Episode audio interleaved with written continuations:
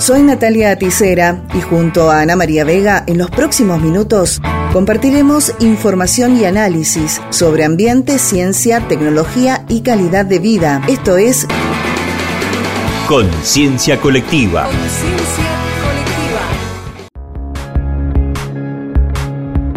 Desde hace 50 años, la Organización de Naciones Unidas estableció el Día Mundial del Ambiente. Y sin dudas es un, momento oportuno para reflexionar en relación a cuánto hemos avanzado, cuánto no, puede ser en la consideración pública sobre el cuidado del ambiente, pero también en la aplicación de políticas a lo largo de estos últimos años, tanto a nivel global, nacional, local. Tenemos al doctor Juan Agustín Álvarez, él es investigador del CCT CONICET Mendoza, además licenciado en gestión ambiental. ¿Cuál puede ser la reflexión a tener presente tanto desde lo macro como de lo micro, ¿no? de, lo que cada persona puede hacer? en relación al cuidado del ambiente. Lo más importante que creo destacar es que es un día para mm, pensar y volver a tener en cuenta algunas cuestiones que tienen que ver con por qué hace 50 años se conmemora esta fecha como un momento para realizar actividades, vos nombraste políticas y bueno, y hacerse cargo los gobiernos de justamente cuál es la situación de sus recursos naturales y cómo estos recursos naturales son utilizados por las personas que viven tanto en las ciudades como en el campo y que están afectadas de manera global o de una forma general de cuestiones que tienen que ver con el cambio climático, con el desarrollo de las actividades agrícolas, por ejemplo, las actividades industriales, cómo todas estas producciones humanas son eh, utilitarias y requieren recursos como el agua, o como por ejemplo algunos nutrientes del suelo. Entonces en estas fechas es importante darle valor a qué se hizo en ese momento y cómo estamos en este tiempo después de 50 años con respecto a esas primeras políticas que tenían que ver con los con los recursos naturales y el ambiente en general. Se hacen reuniones internacionales en este sentido y cómo se ha avanzado en estos 50 años y cuándo considerás que se dio como un quiebre en el cual se empezó a tomar conciencia realmente de que hay que modificar muchos aspectos. Que hayan surgido hace 50 años, en el año 72, algunas preguntas a nivel internacional que dieran a pensar por qué estamos haciéndole esto al planeta en cuanto a los niveles altos de contaminación, hace que estas problemáticas ambientales que siempre estuvieron desde hace mucho tiempo en el inconsciente colectivo de la humanidad, hizo que los países se reunieran y que tuvieran un objetivo común. Eso es lo más importante, me parece, que en solo en muy pocos momentos o épocas de la historia de la humanidad ha habido consenso para lograr un ideal de mejora. En este caso, estamos hablando de lo ambiental. ¿Qué pasó? En ese momento se, se aunó una sola opinión sobre cómo debía ser el manejo de los recursos naturales y se definieron algunos parámetros que con el tiempo algunos se cumplieron y otros no. Esos parámetros a controlar tenían que ver con el cambio climático, o sea, la disminución de los gases de efecto invernadero por los países, sobre todo los países industrializados del primer mundo. Otros cambios necesarios era ver cómo se trabajaba en la política de bosques, y qué pasaba en esos recursos forestales tan escasos y tan necesarios de, manejar de forma sustentable y de forma adecuada. También hubo algunos aspectos relacionados con, por ejemplo, el riesgo de la desertificación en los países que se veía que una disminución en el uso de los recursos en las zonas áridas y semiáridas se veían eh, diezmados o con una problemática muy incipiente y con efectos irreversibles sobre el ambiente. Eso hacía que hubiera una preocupación muy grande por lidiar con esos parámetros, mejorarlos para poder eh, actuar eh, de forma adecuada con estos recursos, entre otros problemas. También, por supuesto, siempre está transversalmente la pobreza afectando a las cuestiones ambientales y esas, esas poblaciones o esas sociedades que viven en lugares muy pobres también era una preocupación de estas personas que se juntaron hace 50 años.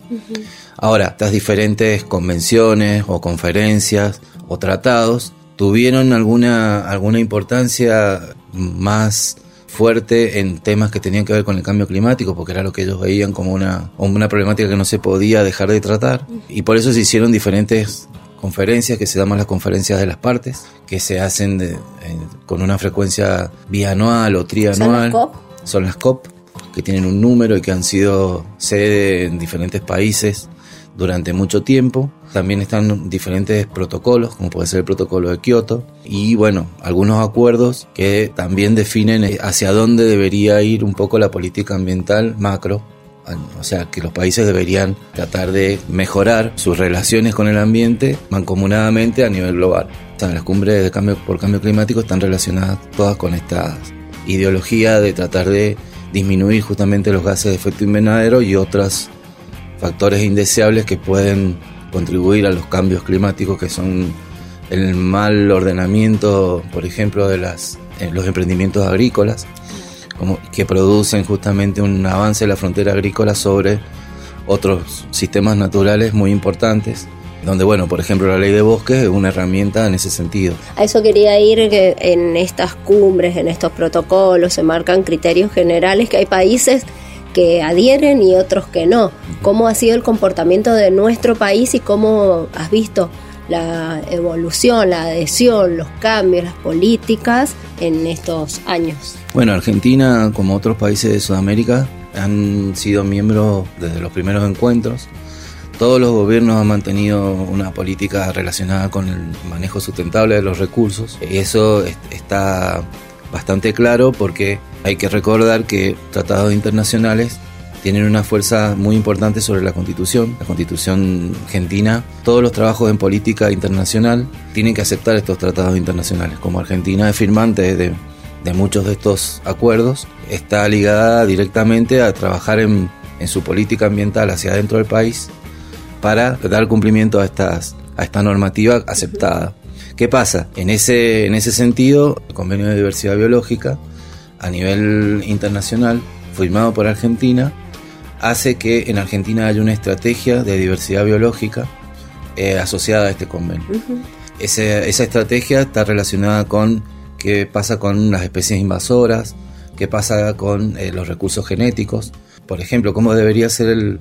el ordenamiento de esos recursos naturales y los recursos naturales asociados con el bosque también tienen una normativa, está vigente desde la década del 2010 más o menos, donde los territorios provinciales tienen que asociar un ordenamiento territorial de los bosques nativos a ese sistema nacional de bosques, porque Argentina es justamente uno de los países que eh, acuerda con los otros países que va a tener una política en ese sentido. Y lo que vemos reflejado acá a través de la ley de bosques son situaciones disímiles entre los estados porque los recursos naturales están regulados por los entes provinciales. Entonces, podemos encontrar eh, lugares donde el avance de la frontera agrícola es más problemática porque un emprendimiento productivo puede estar compitiendo por territorio con un bosque nativo, como puede ser en la provincia de Salta o Córdoba, en general en la zona del Chaco árido y en el Chaco húmedo también se dan estas situaciones. Sin embargo, en otros lugares donde los bosques no comparten este mismo tipo de uso del suelo, con algún emprendimiento económico que está pujando por ese, por ese territorio, es posible que, eh, por ejemplo, no haya conflictos porque los, bosques no están compitiendo con eso, entonces hay otros tipos de manejo eh, donde eh, no se presentan estos problemas que sí se pueden presentar en otros territorios. Entonces, ¿Esa sería la situación de Mendoza? Claro, en la zona del monte, como la puede ser la provincia de Mendoza, ocupando un territorio generalmente un bosque específico, ocupado principalmente por algarrobos. Esta especie, que en el caso de Mendoza es Prosopis flexosa, es un bosque que ocupa justamente el territorio que podría estar en disputa con algún otro emprendimiento, pero que es eh, un bosque de zonas áridas, donde el escaso recurso hídrico hace que no haya otras actividades Pueden sí esto manifestarse en otras provincias donde eh, el bosque está compitiendo justamente con la instalación, por ejemplo, de algún emprendimiento de monocultivo de cualquier tipo. Bien. Tabaco, soja u otro tipo. Desde la mirada del Día Mundial del Ambiente, ¿cómo ves el presente y cómo ves el futuro en la comprensión de la sociedad? De que somos parte del ambiente y no algo que hay que mirar desde afuera. Y a nivel social, siempre me acuerdo de que estábamos en, eh, cursando en la universidad o siendo estudiante en esos tiempos, uno tiene una mirada más lírica de lo que uno puede hacer y cómo eh, ese compromiso eh, yo lo puedo volcar día a día en, en, el quehacer doméstico y en las actividades que yo puedo manejar o, o que yo puedo ser una persona que tiene importancia en la toma de decisiones. Ahora, esto se ve reflejado con mi experiencia a través del tiempo. Muchas veces hay otras cuestiones que pueden llegar a ser también importantes a colocar en ese balance de todas las actividades que uno debería realizar en el ambiente, donde el compromiso de la sociedad es fundamental, debería ser como el impulsor de cuáles son las políticas de los estados, municipios, provincia y nación, llevados adelante por un pueblo que reclame justamente por sus derechos en cuanto al uso del agua, al uso de eh, algunas cuestiones que tienen que ver estrictamente con el ambiente, qué pasa con sus recursos naturales que están en el bosque o que están en el campo, qué conocimiento tienen la gente que vive en la ciudad de lo que pasa en el desierto, por ejemplo, que eso es uno de, yo les diría, de mis objetivos de vida, tratar de que las personas que nunca han pisado los lugares naturales tengan acceso de alguna forma desde pequeños a conocer cuáles son todos los recursos con los que cuentan, en el caso de nosotros, de Mendoza. Pero una persona en San Juan o en San Luis debe también tener acceso a esa información para poder valorar, porque el desconocimiento justamente de los recursos hace que otros intereses puedan actuar sobre esos recursos capitalizando justamente intereses más personales o empresariales o de estados que no se interesan por ese, por ese tema. Entonces, a mí me parece que desde el sector de la educación eh, es fundamental lograr esto, primero. Luego, eso va a llevar casi en forma directa a que haya un, reclamo más masivo a la buena utilización de esos recursos, entendiendo a lo bueno como eh, algo que debe quedar para las generaciones futuras. En el caso de Mendoza ha habido estas manifestaciones, eh, la gente ha tenido esa, esa conciencia, muchas veces, todo sea por una causa-efecto a partir de un problema, sin embargo, eso debería eh, estar presente en las currículas escolares y es un poco lo que trabajamos nosotros siempre, día a día, o sea, dando clases en alguna universidad o en alguna escuela. Esas charlas que tienen que motivar a estos cambios y a mantener justamente el conocimiento sobre estos recursos. Esto fue Conciencia Colectiva.